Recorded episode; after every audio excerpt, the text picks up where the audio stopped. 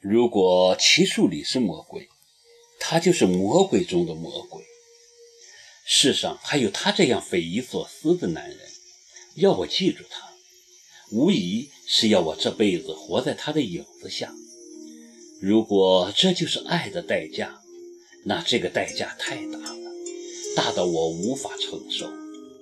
一个人被求助身体不可怕，真正可怕的是被求助心。如果真如他所愿，我记住了他，从而被他求助一辈子，那就等于是我活着给他陪了葬。所以我必须逃开，再不逃，只怕最后我怎么死的都不知道。正好省文联要举行一次湘西采风，邀请一些作家、画家去湘西挖掘创作灵感，主题是。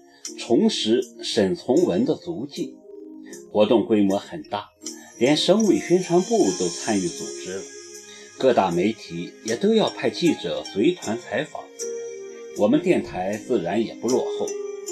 可是湘西很多人都去过了，再去没什么新鲜感了，所以台里只有一个人愿去。我一得到消息，马上主动请缨。台长老崔对此大加赞赏，说我很有敬业精神，回来后一定嘉奖我。云云，英芝倒是知道我的苦衷，在去的头天，他就跟我碰了一次面，他感慨万千地说：“人长得漂亮就是不一样，什么情况下都不怕没人追。像我，不说等人追，自己的男人都看不住。”你羡慕我？你觉得我现在这种状况很值得羡慕？我看着他，我不是这个意思。英之笑，转而又问：“那么远去多久？一个多月吧。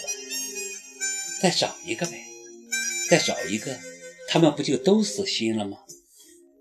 英之忽然大而化之地说了句：“一语惊醒梦中人。”是啊。干嘛不再找一个呢？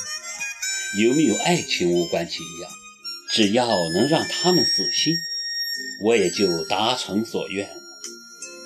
可是，一时半会儿上哪去找？找男人，毕竟没有上商场挑衣服那么简单。我自认为我还不具备看上哪个就能套上哪个的本事。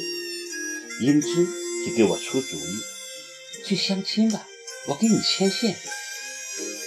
回来后再说吧，没准儿在湘西能碰见一个。我开玩笑说。我跟英芝在外面吃完晚饭才回各自的家。本来我是邀请她上我那去坐坐，可是她拒绝了，说是怕齐树礼看见不高兴。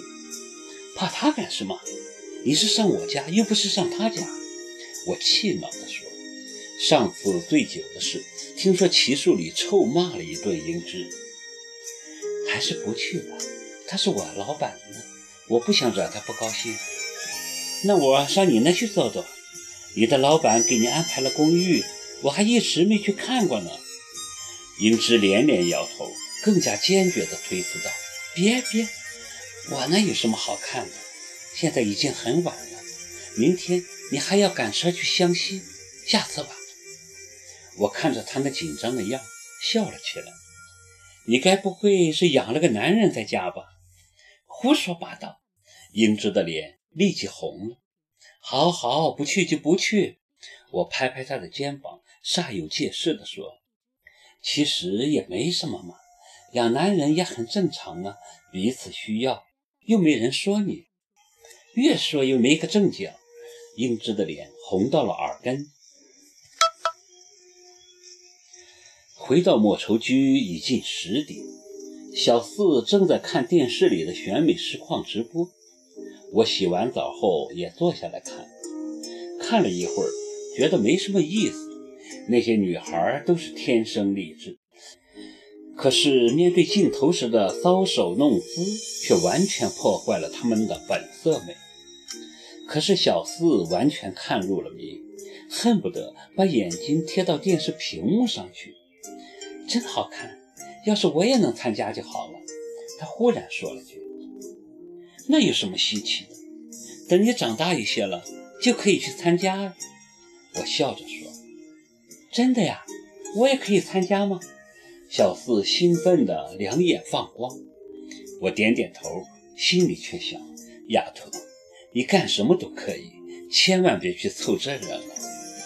可是他会理解吗？未来对于他这样的孩子来说，简直是美得一塌糊涂。他根本不会考虑到美的后面必定连着险恶。选美接近尾声的时候，齐树礼来了。他一身白色便装，神清气爽地坐到了我的旁边。小四赶紧去倒茶，我却窝在沙发里纹丝不动，眼睛也没朝他看。这么晚，他还跑来干什么？